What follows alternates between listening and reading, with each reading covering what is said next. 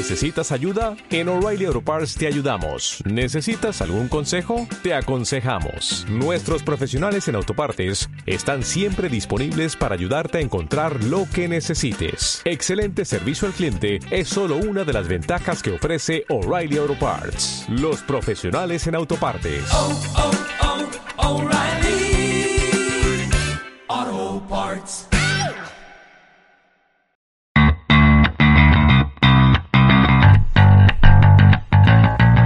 Amigos de las artes marciales mixtas, estamos otra vez en Generación MMA en el programa del jueves y tengo en mi mesa pues a los que estuvieron el lunes, por supuesto. César Alonso, ¿cómo estás? ¿Qué tal, Gonzalo? Buenas. Vamos a ver qué, nos depara el programa de hoy a comentar el evento.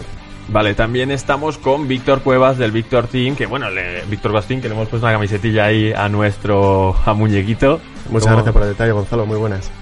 se quedará ahí unos días. Vamos a ver qué tenemos hoy en el programa, porque principalmente vamos a hablar de este evento que viene eh, Francis Enganu contra Caín Velázquez, que esperemos que no se caiga ese peleón. Dos tíos súper violentos, súper grandes, con un poder de KO increíble. Y también vamos a analizar sobre Juan Espino y en teoría, según los números, qué es lo que les suele pasar a los campeones del The Ultimate Fighter. Vamos a ver esa previa. Vosotros que habéis peleado, corregirme si me equivoco, ¿existe el miedo en los deportes de contacto? ¿El, el miedo al golpe? ¿El miedo a perder? ¿El miedo...? Existe, o sea, vamos, no es que exista, es que es una constante. Fedor es uno de los mejores pesos pesados de la historia y, y aunque haya aunque haya perdido recientemente, para mí pues Stipe Miocic también lo es y por supuesto pues Daniel Cormier. Daniel. He estado analizando un poco quiénes son los campeones del The Ultimate Fighter y cuál es el recorrido que han tenido a lo largo de la historia. Como para decir, cuando tú ganas el The Ultimate Fighter, ¿eres un crack? ¿O Yo no? creo que Juan Espino, si escucha esto, nos va a decir que a Roy Nelson se lo baja en 5 segundos, pero bueno. Eso espero, Juan, eso espero. Sorry I'm late, I just don't give a fuck! Ya estamos aquí para hablar de este UFC en ESPN. Que, joder, cómo se lo están currando los de UFC para intentar hacer que este nuevo acuerdo de televisión vaya lo mejor posible. Porque es que este evento es mejor en nombres y en, y en espectacularidad que el que vivimos con el Gastelum Whitaker fallido. Bueno, yo creo que obviamente en sus planes UFC de expansión eh, querrán estar en todas las televisiones, que el MMA lo conozca cada vez más gente y es una buena idea, ¿no? Que, que lo, que lo proyecten y que pongan grandes nombres de peleadores en este tipo de eventos. Sí, sí, sin duda. La verdad es que es, un- es una muy buena iniciativa el no solo limitarse al tema UFC y quedarnos en los canales oficiales. Claro, pero luego se puede dar el caso, como comentábamos la semana pasada, o sea, el- en el programa del lunes, que tengas a Lando Banata como el segundo peleador espectacular de tu evento y sin embargo en este ESPN haya 10 nombres mayores que el de Lando Banata. Ya es un poco extraño, sí. Vamos a ver qui- cuáles son las peleas, porque hay un montón que comentar. Por ejemplo, podríamos empezar. Tenemos a Renan Barao, un campeón eh, en las preliminares, pero creo que además en las de Fight Pass. Un campeonísimo que TJ Dillashaw tuvo que pararle y, y está ahí abajo. Ya, un poco, un poco extraño. No sé por qué lo, por qué lo hacen así exactamente. A lo mejor lo hacen aposta para que los Fight Pass o este tipo de preliminares, mm, bueno, ganen un poquito más de público, poner un poquito más de... eh, que quien se lo esté pensando diga, venga, va, lo voy a comprar o algo así, porque es muy raro que un campeón como Renan Barao, que, vale, ahora ha- pasado de moda, entre comillas, pero en su tiempo es que, vamos, estaba imparable. Top gallo. Y, claro, y ahora verle en una preliminar de Fight Pass, un poco, un poco extraño. No sé si lo harán apuesta o no. ¿eh? Bueno, La verdad a- es que no sé hay que ver cómo se configura luego la cartelera, porque nosotros tenemos todos los nombres de todos los combates, pero luego lo mismo, la que es estelar está más arriba, más abajo. Esto es lo que en principio se supone que va a ser. Eh, tenemos más combates también en esa división de peso gallo que es muy potente. Jimmy Rivera contra Aljamain Sterling. Eh, gente que ha hecho mucho ruido. Jimmy Rivera está en el top 5. Aljamain Sterling eh, siempre ha intentado subir desde el equipo de Matt Serralongo. Eh, y tenemos es que tenemos un montón de combates brutales, César. ¿Qué combate nos puedes comentar? Pues os puedo comentar el de Brian Barberena, por ejemplo, que ha sido, eh, bueno, es un peleador que empezó con un récord invicto, le, le conocemos porque sometió a Sage Norwood con ese triángulo de brazo desde una media guardia, que no, Wow. que se le, se le criticó a, a Sage por haber palmeado, pero bueno, quizás es que esa presión sí que era para, para dormirse. Que se enfrenta a Vicente Luque, ¿no? Se enfrenta a Vicente Luque, que viene con una racha de tres victorias, eh, no contra grandes nombres, pero bueno, en, en UFC cualquiera de las divisiones llevar una racha de tres victorias eh, está bastante bien, así que va a ser un combate interesante. ¿Qué otro combate planteas tú, Víctor? Bueno, el de James Big contra Paul Felder. Creo que, creo que puede ser un combate muy interesante. Eh, James Big es un peleador jovencito, relativamente joven, 31 años, pero tiene un buen palmarés. Viene un 13-2-0 y, y creo que va a ser una, una pelea bastante contundente. Este Pero yo- chico perdió contra, perdona, contra Justin Gaethje, pero creo que va a dar guerra. Eso te iba a decir, que, que tenía muchas ganas de pedir las oportunidades por el título, quería buenos nombres y claro, se enfrentó a Justin Gaethje y recibió, pues bueno, unas son peleas muy violentas las de las de Justin Gaethje y se enfrenta a Paul Felder que es de esa gente que se está aprovechando de, de UFC porque está siendo comentarista de muchísimas veladas. Es un peleador eh, muy agresivo, le gusta mucho meter los codos. No tiene una apariencia como un peleador muy intimidante, pero le gusta mucho el, el estar en el pocket, ¿no? Eh, Estar muy cerca y poder meter esos codos. Eh, ¿algún, ¿Algún combate más? Sí, tenemos también el, el debut en UFC Kron Gracie, eh, un representante. Gracie. Sí, tenemos un representante de la familia Gracie que, por supuesto, ha sido campeón de Jiu-Jitsu brasileño, eh, grappling. eh, empezó su carrera en MMA, ha estado en el Rizin y lleva cuatro combates ganados y ninguno perdido. Y va a hacer su debut en, en UFC contra Alex Cáceres, que. Bueno, no sé si os acordáis de él, seguro que suena, es uno que lleva el pelo así como afro. Afro. Sí. Y, y es uno de estos peleadores que están en el club de soy suficientemente bueno para estar en UFC, pero mi récord no refleja la calidad, como puede pasar con Mark Hunt, como puede pasar con Arten Lobov, con- del que mucha gente se ríe, pero oye, cuando haces combates de cinco asaltos contra Cub Swanson es que algo de nivel tienes. Obvio. Evidentemente. ¿Qué opináis de esa gente que, como le pasa a Mark Hunt, que tú ves el récord, pero luego es otra cosa distinta? Bueno, al final tiene, tiene que haber de todo, ¿no? No, no van a, es imposible que todos tengan récords invictos, ¿no? Eh, hay peleas entre todos y, a veces, y a veces se pierde, pero la, la calidad está, la calidad está ahí y simplemente con ser un, estar en la mitad de una división de UFC y tener un récord que pueda no llamar la atención, te aseguro que eso eres un peleador excepcional estando en esa posición. Claro, es que esto es una cosa eh, matemática total. Hay más peleadores con récord negativos que con récord positivo, porque para que esté Javi Nurmagomedov invicto, tiene que haber alguien que se esté comiendo esas, Es esas derrotas. comprensible, es comprensible. Vamos más adelante. eh, una de mis debilidades, Cintia Calvillo. Tuve la suerte de poder entrevistarla en su momento y es que por su actitud me parece como la Nate Díaz femenina.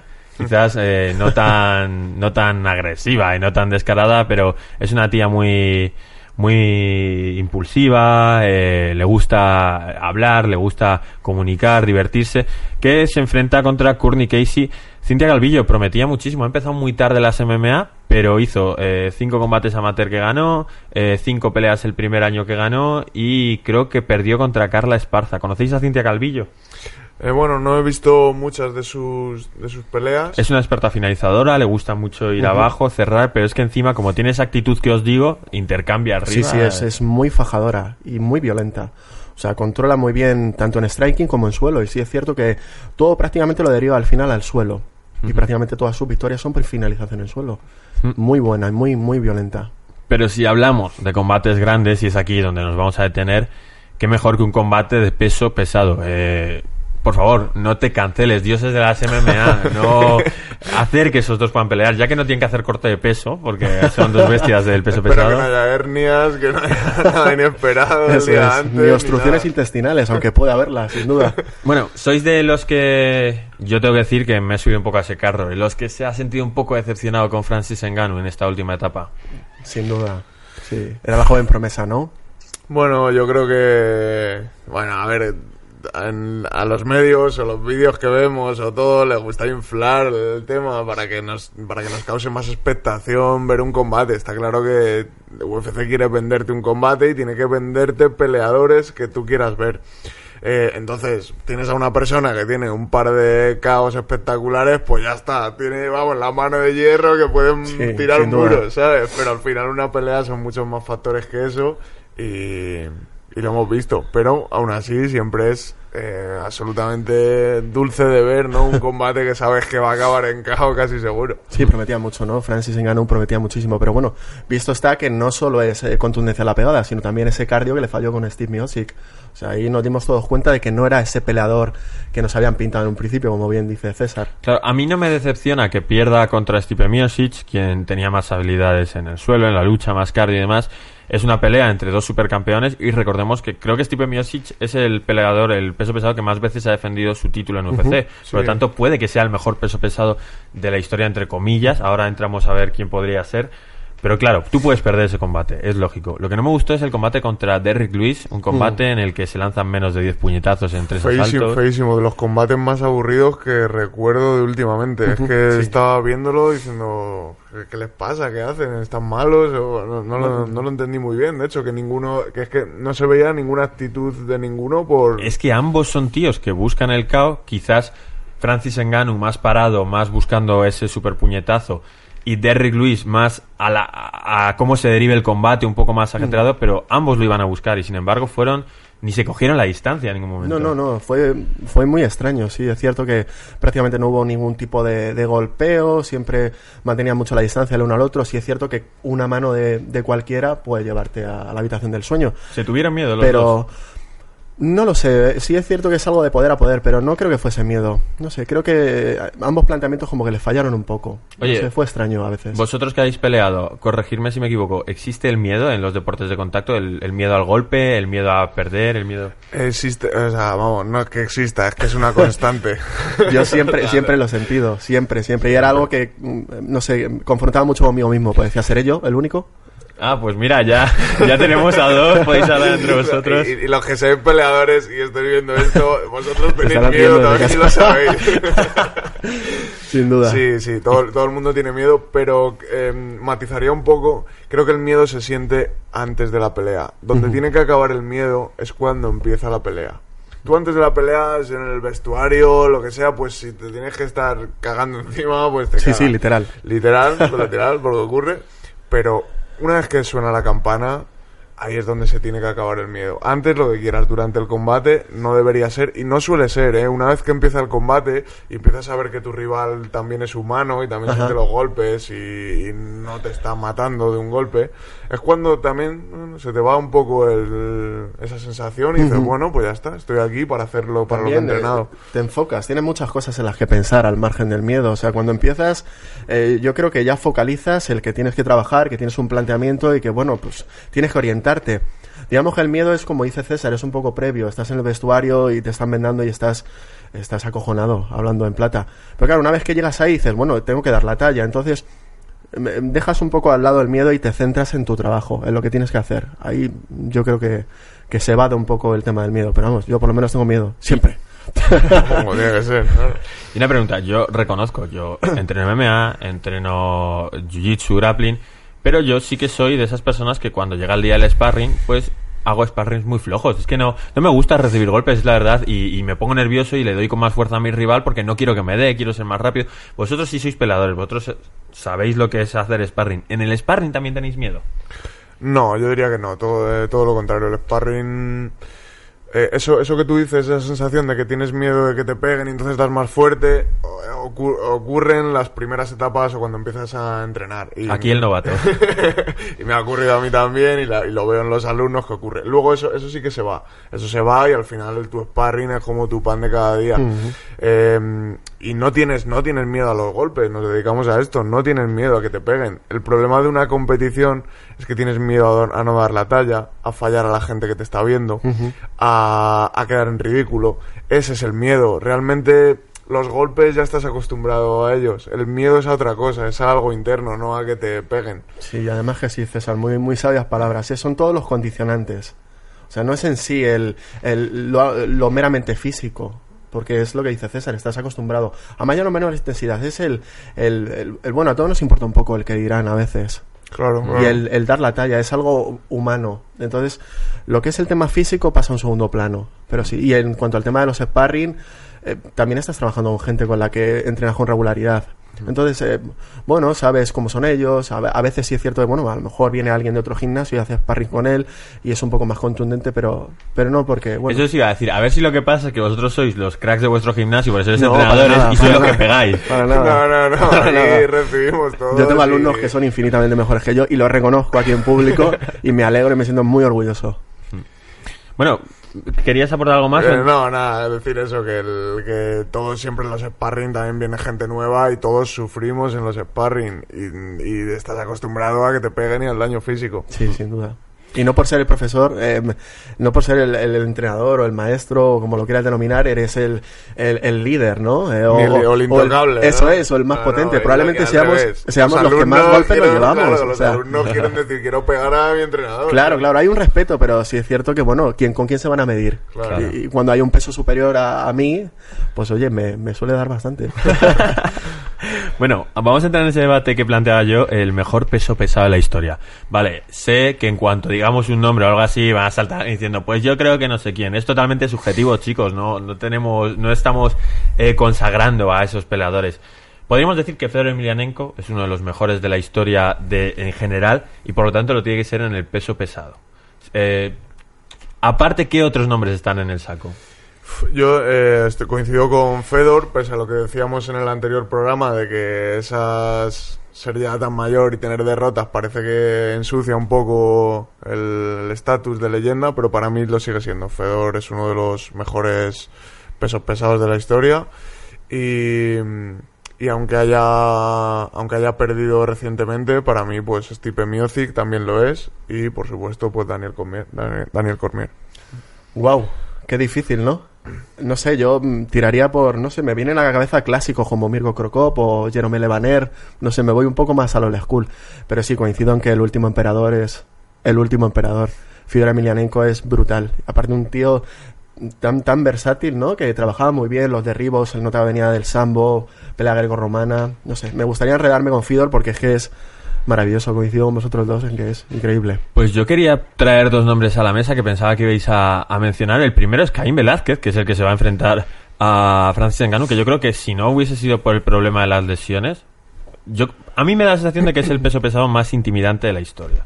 Tuvo esas peleas con Brock Lesnar, eh, siempre ha sido un pelador que ha incorporado muchísimos recursos, es muy bueno en todos los sentidos. En su último combate que le pudimos ver contra a Tom Brown, se llama, el, el- la pareja de Ronda Rousey. Tim Brown. Tra- Travis Brown. Travis, Travis Brown, Brown, sí. Ya decía yo que me bailar una letra. Contra Travis, contra Travis Brown empezó a incorporar patadas giratorias. Sí, sí, Sí, peso verdad, pesado. Eh, yo creo que sin las lesiones, este tío podría haber sido el más grande de los pesos pesados. Sí, coincido contigo porque además es que tiene muy buen boxeo. O sea, tiene muy buen boxeo. Es un, parece un boxeador mexicano al 100%. O sea, tiene muy buenos ballesteos, eh, controla bien la distancia, en el clinch también es muy poderoso. Y encima, según tengo entendido, tiene una de las mm, manos más poderosas de- del tema de las artes marciales mixtas. Su mano izquierda es muy contundente. Por lo visto, la midieron en un programa, en un reality de televisión relacionado con el tema de las artes marciales y tiene una pegada muy, muy poderosa. O sea, es, es muy, muy atractivo como peleador. De Caín Velázquez yo siempre eh, eh, veo de su estilo y me quiero remarcarlo, eh, no sé cómo llamarlo, es que es un pesado, es que es un brasas, es que va Es un motor que no sí. para. Es que no para, no da ni un solo momento de respiro. Es que es lo contrario a lo que decías de la pelea de, de, de Rick Lewis contra Francis Ngannou, en que se miraban, se medían. No, Caín Velázquez es que va siempre adelante. Y si no te está dando un golpe, te está intentando derribar. Sí, y sí, si no, y está en un clinch.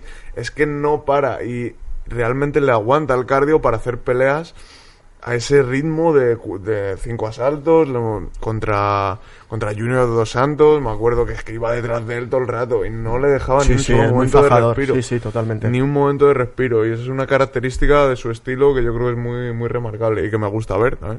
Y al otro peso pesado, al que quería mencionar, es un peso pesado que tiene relación con nosotros, con España, eh, se formó aquí en sus primeras eh, instrucciones en las artes marciales, es Fabricio Verdún, que ganó a Fedor Emelianenko cuando Fedor era Fedor y que encima consiguió arrebatarle el cinturón a Caín Velázquez eh, boxeándole. Que eso fue o boxeándole o por lo menos en el striking en general, no sé si llegó a ser superior, pero sí que le igualó. ¿Lo sí, sí, finalizó fue, en- super- fue lo finalizó, superior, ¿no? fue superior en el striking, luego lo finalizó, Lo con, una con guillotina, triángulo, con sí, una con guillotina. es verdad, Con una guillotina. Sí, pero lo sorprendente era que le estaba dando a, a Caín. Sí, sí, de hecho fue esa guillotina fue porque Caín estaba ya reventado y fue a intentar el derribo. Pero creo que en ese combate eh, Las condiciones, ¿no? Eh, condiciones de altura hubo dijeron que no que Fabricio que fue a Hombre, fue un mes tiempo antes a entrenar. allí Mm. no yo nunca he entrenado en altura ni he estado en países de altura y no sé si se nota tanto o no como Yo para lo que desconozco también, pero sí hay una. No lo insuficiencia. Sí. Lo que sí noté en ese combate fue la distancia.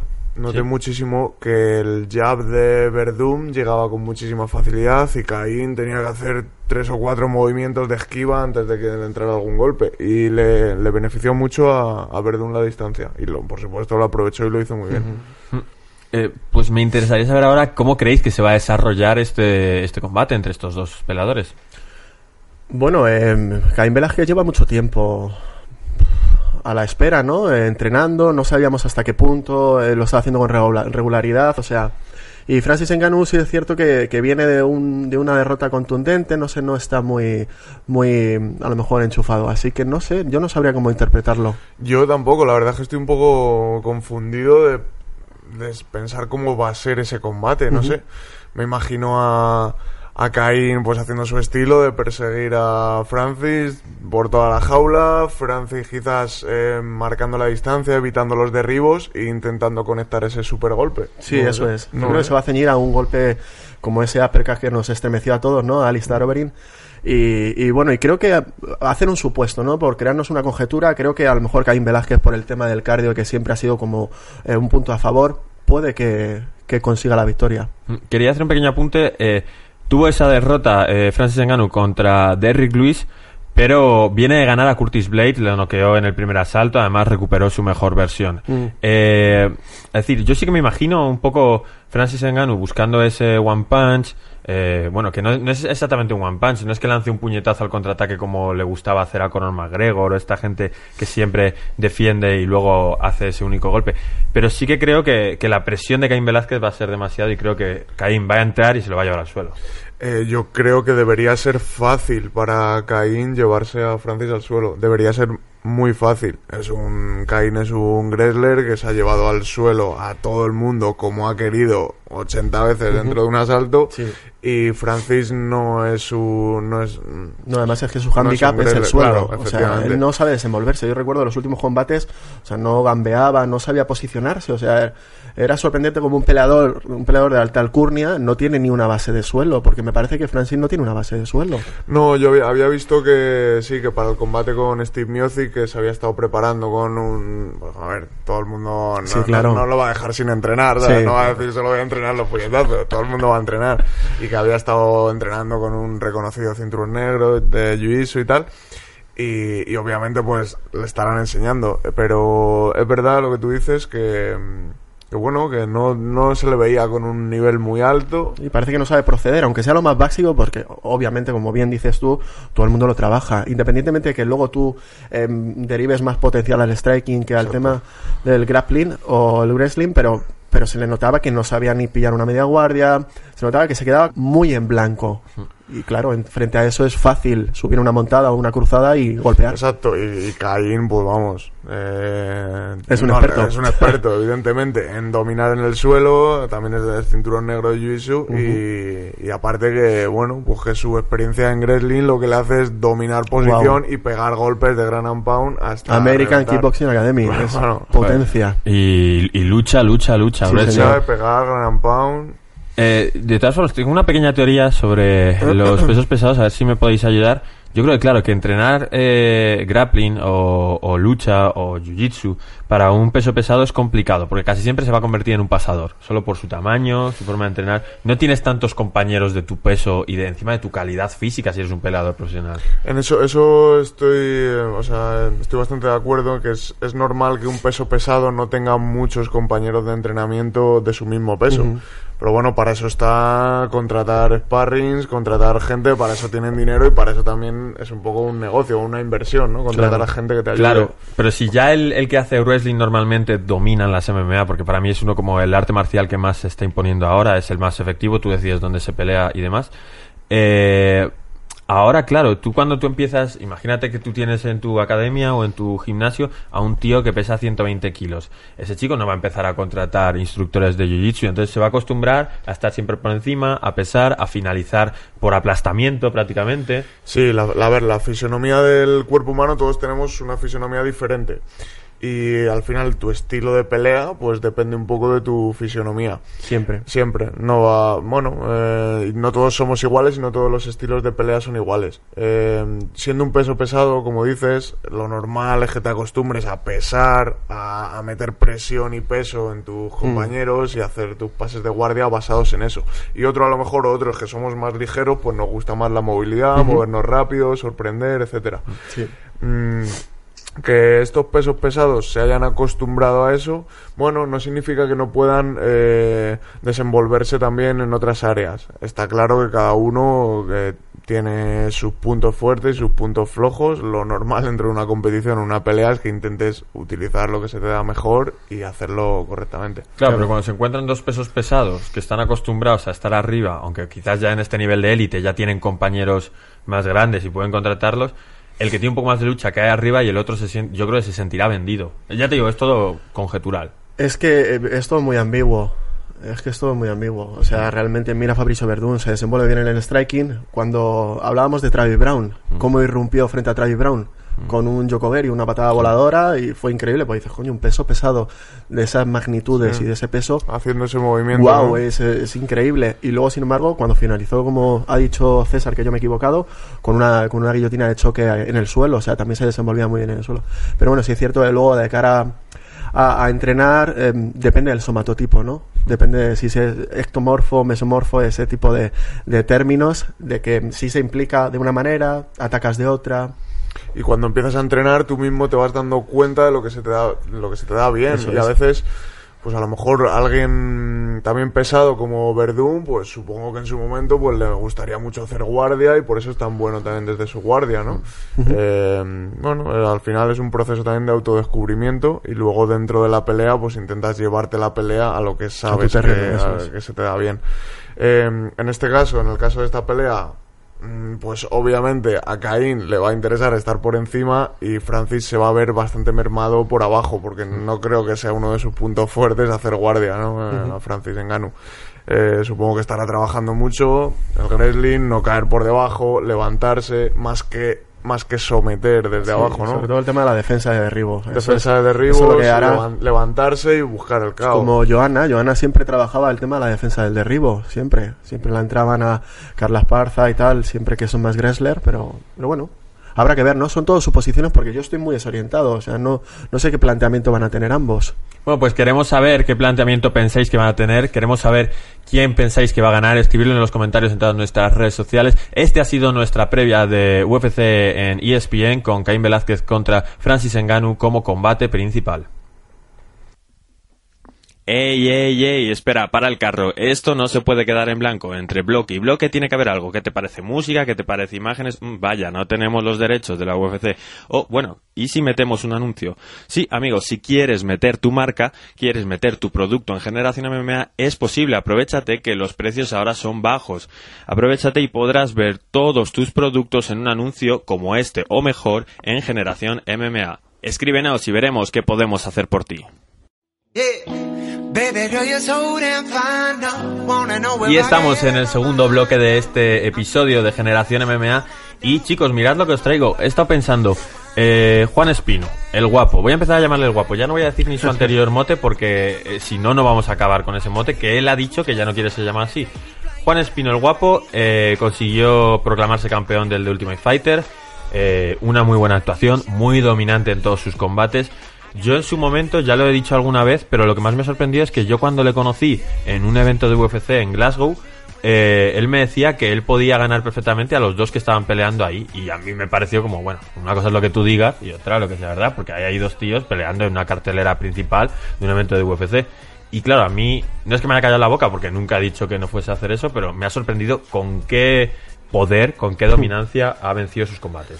Supongo que si decía eso o alguien que dice eso y lo piensa de verdad es porque ya se ha probado, ya se han medido a gente parecida, quizás en entrenamientos, quizás en sparring. Claro, entrena, joder, con Junior Dos Santos, con un montón de peleadores de American Top Team. Él sabe a quién está ganando y a quién no. Efectivamente, y eso, eso, ese tipo de cosas se, se notan en los sparring, ¿eh? Tú te mides a ti mismo, vas a un gimnasio y sabes que está tal competidor que ya ha peleado con no sé quién tan y a lo mejor te ves dominándole o derribándole, pues ya sabes que tú mismo estás a ese nivel o que no tienes nada que envidiar a esas personas que por circunstancias o por lo que sea ya están en carteleras top a lo mejor. Sí, sí, sin duda. Además tiene una, tiene una trayectoria brutal. O sea, él ha peleado el LAM. No sé si conocéis el LAM, que es esa lucha africana. que es es un, un poco parecida a la, bueno, salvando las distancias, supongo habrá gente que discrepe, a la, a la pelea canaria, a la lucha canaria. O sea, hay agarres, hay algunas proyecciones y, y es un tipo que lleva una trayectoria muy larga. O sea, creo que es su seguridad proviene de que ha peleado con muchísima gente de, de estilos muy dispares y de muchos niveles. Él lo decía, no sé exactamente cuántos fueron porque el número me va a bailar, pero creo que dijo que había peleado en 20 modalidades distintas. Es que haya cosas muy leves de cambio, vale, pero son un montón de deportes. Pues me quería centrar en, eh, ya sabemos cómo es UFC. Cuando tú entras allí, si pierdes dos combates, te echan. En este caso, eh, Juan ha ganado, Juan es un tío carismático. Eh, aun- creo que aunque perdiese dos combates podría seguir, sobre todo porque ya ha ganado el primer combate. Y creo que no entra en sus planes el perder más temprano que pronto. Bueno, más temprano que tarde, perdón. Eh, quería deciros, he estado analizando un poco quiénes son los campeones del The Ultimate Fighter y cuál es el recorrido que han tenido a lo largo de la historia. Como para decir, cuando tú ganas el The Ultimate Fighter, ¿eres un crack o no? ¿O simplemente estás eh, como entrando? Hombre, yo creo que cuando ganas Ultimate Fighter eres un crack en ese momento, pero lo que pase después ya depende de los caminos de la vida, ¿no? Eh, yo creo que todos los que llegan son un poco crack. O sea, todos Sí, los que sea, llegan al hay- The Ultimate Fate. Déjame es- decir una cosa, Víctor. Ya lo dije que el- me- el- en el programa, creo que fue el jueves pasado, eh, César me miró con mala cara cuando yo dije que... No sé, no sé. Sí, sí, ya verás por qué te lo digo. Cuando yo dije que Marcus Mariano era un paquete. Enseguida rectifiqué. No es un paquete, es un tío que es un super crack, está en UFC, se sube al octágono, gana en profesional, da unas patas. Son todos los peleadores de los que vamos a hablar aquí, son cracks, son genios, son ídolos. Pero Dentro de los ídolos, ¿no? Hay Claro, unos que más ahí- y otros que menos. cuando yo hable de que alguien no es muy bueno, es que no es muy bueno comparado al campeón. Claro, claro. Sí, Bueno, ¿qué estás contando? sí, sí, he perdido el hilo. Que mm, sí, eh, referente a que, bueno, oye, son, son peleadores que, que pese a que luego dentro de la casa, ¿no? Del reality se les forme, y sí es cierto que hay muchos, no tienen, previamente no tienen una toma de contacto con entrenadores buenos y, y que se ciñan a planteamientos de cara a la pelea, pero, pero bueno, son, son buenos, son muy buenos la mayoría. Claro, si nos centramos quizás en los primeros shows, en, el en los primeros realities, veremos nombres que son ahora auténticas glorias, pero es verdad que era más difícil llegar a UFC quizás en el sentido de que los que llegaban ahí no les habían visto en combates anteriormente en internet. Entonces quizás estabas juntando a cuatro tíos que iban a ser campeón en ese momento, en ese reality, porque literalmente era la forma que tenían ellos de llamar la atención. Eh, si nos vamos al primer de Ultimate Fighter, eh, en 2005, vemos que los campeones fueron Diego Sánchez y Forrest Griffin. Eh, Diego Sánchez es una leyenda, Forrest Griffin creo que fue campeón. Wow, me encanta Forrest Griffin, es brutal. Sí, y encima está teniendo ahora un papel muy destacado en UFC, dentro Sí. de como, como imagen. Sí, además es un tío muy mediático muy, y muy divertido. No sé si le seguiréis por Instagram, pero es, es un tipo muy, muy divertido. Sí, con, con esa grave que tiene, Sí. ese papel serio cómico. Sí, sí, sí, es, es un tío interesante.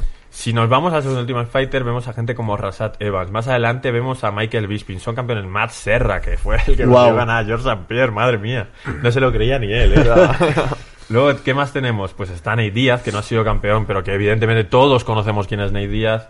Eh, tenemos al doble campeón Ryan Bader, una leyenda inglesa como Ross Pearson, Roy Nelson, eh, Kurt Magui, Tony Ferguson sale del The Ultimate Fighter, John Dodson, Diego Brandao, Michael Kisa, Kelvin Gastelum, eh, Corey Anderson, eh, está también, ¿quién fue campeón? Eh, Robert Whittaker también ha sido campeón.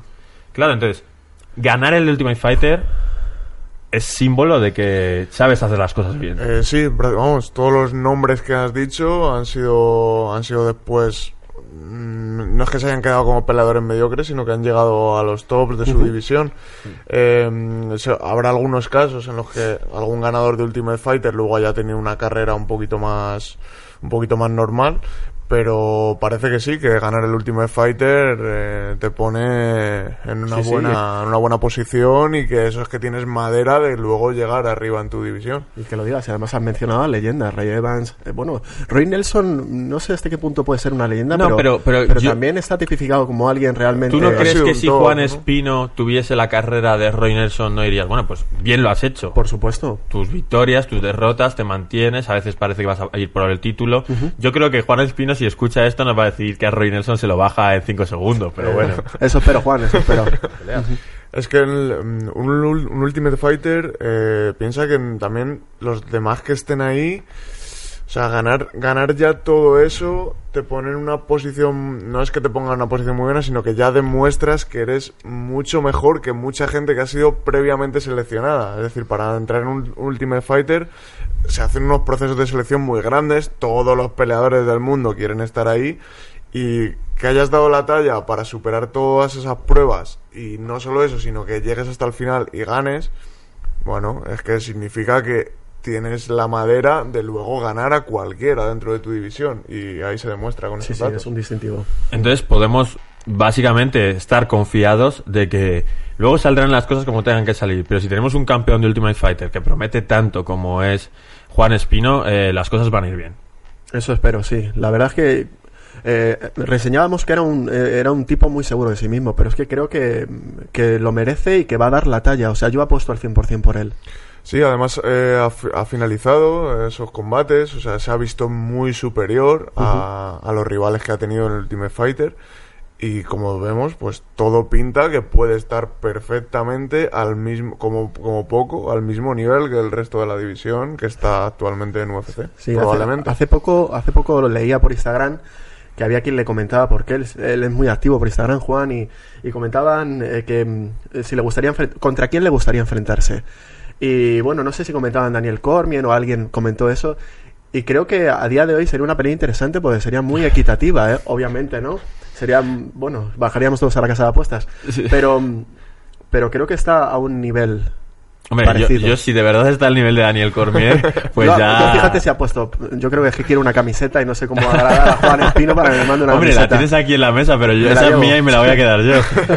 que, quiero decir, yo creo que hay una cosa súper importante. Lo he mencionado antes y, claro, soy un viciado de esto ahora mismo. Cuando yo tengo una teoría, la defiendo cada dos o tres días. Eh, los luchadores, los que vienen del wrestling, es que el poder elegir dónde se va a pelear te da muchísimo. Sí, a día de hoy no, no se trabaja mucho. Bueno, eh, yo creo que cronológicamente el tema de- del, del trabajo de las MMA se van poniendo como un poco más de moda. Me, me explico, ¿vale? Que habrá gente que, que se pregunte qué, qué carajos estoy diciendo. Hay temporadas en las que sí es cierto que, bueno, el striking parece que es lo que premia, todo el mundo potencia más el striking. Luego viene el Brazilian Jiu-Jitsu, el grappling y la gente empieza a potenciarlo. Y ahora parece que la gente está despertando y se está dando cuenta a través de los combates que están visualizando de que el wrestling es, es probablemente em, de lo más potente de cara a derivar la pelea a donde uno quiere. Sí, yo siempre, siempre lo digo a los alumnos y a la gente que entreno, les digo que el wrestling es la llave del MMA. Es la llave de hacer lo que tú quieras dentro del combate. Da igual si tu, si tu estrategia es de striking, tienes que hacer wrestling. Igualmente, aunque salva la defensa. Claro, porque necesite, porque da igual que seas el mejor striker del mundo, que si no sabes defenderte de los derribos, te van a tirar como un saco facilísimo, muy fácil. Entonces, da igual lo que quieras hacer, da igual cuál sea tu estrategia, que el centro de todo debería ser el wrestling, siempre. Entonces, eh, pues como tú decías, que está viendo ahora o está viendo ahora como un despunte de Así wrestler, es, sí. Pero en realidad, eh, bueno, los wrestlers siempre han dominado y para mí eh, diría que es el es la base del combate, da igual lo que quieras hacer, que tienes que potenciar el wrestling. Y gente pues como Juan Espino o Daniel Cormier eh, tienen un nivel de wrestling altísimo y, y lo demuestra que dominan, dominan sus peleas de MMA. Supongo que tú lo notarás también a nivel profesional de cara a tus alumnos, que sí es cierto, yo tengo judocas, perdón, y, y en cuando entren al clinch se acabó, juegan con el derribo y controlan bien las situaciones. Muy bien. Es que si, si controlas el derribo, si controlas el, el cuerpo a cuerpo, estás ya controlando el combate. Además pasa una cosa con eh, las eh, el, el wrestling en general. Yo sé que a ti te va a gustar César porque luego entras en guerras contra gente que practica Krav Maga y cosas de esas. que mm, normalmente si tú eres peleador de MMA y te viene un boxeador lo neutralizas de una manera. Si te viene un jiu-jitsu, lo neutralizas de otra manera, ¿no? Tú tienes unos conocimientos básicos que te hacen que aprovecharte de sus carencias. Con el wrestling te puede pasar que no, ¿eh? Porque si tiene el control él de proyectarte a donde dé la gana o el suficiente poder de lucha como para posicionarte, puede que no llegues a utilizar tu, jiu-jitsu ni tu, ni tu strike. Exacto, exacto. Es, es totalmente así. Entonces, si quieres utilizar tu jiu-jitsu tu o tu striking contra un wrestler, vas a tener que tener un nivel de wrestling Sí, sí. similar o un poquito inferior a la otra persona. Pero como no sepas wrestling, olvídate de tu jiu-jitsu y olvídate de tu boxeo. Sí, porque ellos, ellos derriban y fijan la posición. Entonces, cuando fijan, lo que hacen es golpear, ajustan, golpean, ajustan. Entonces, eh, te dejan prácticamente inmóvil. En el jiu-jitsu sí es cierto, buscas una transición, o, em, un movimiento, pero el wrestler es, es, es un... se pegan a ti cual koala.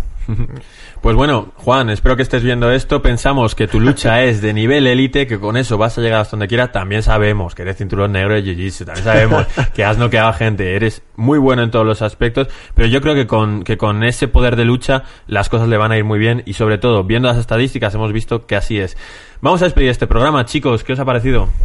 Fenomenal, yo he estado muy a gusto con vosotros. Ha sido un placer. Pues nada, espero que volváis entre poco. César, Víctor Cuevas, yo soy Gonzalo Campos. Estamos en los estudios de, eh, de Phi Beta Podcast. Suscribiros al canal, suscribiros a las redes sociales. Vamos a hacer que esto crezca. Y nada, nos vemos la semana que viene. Hasta luego.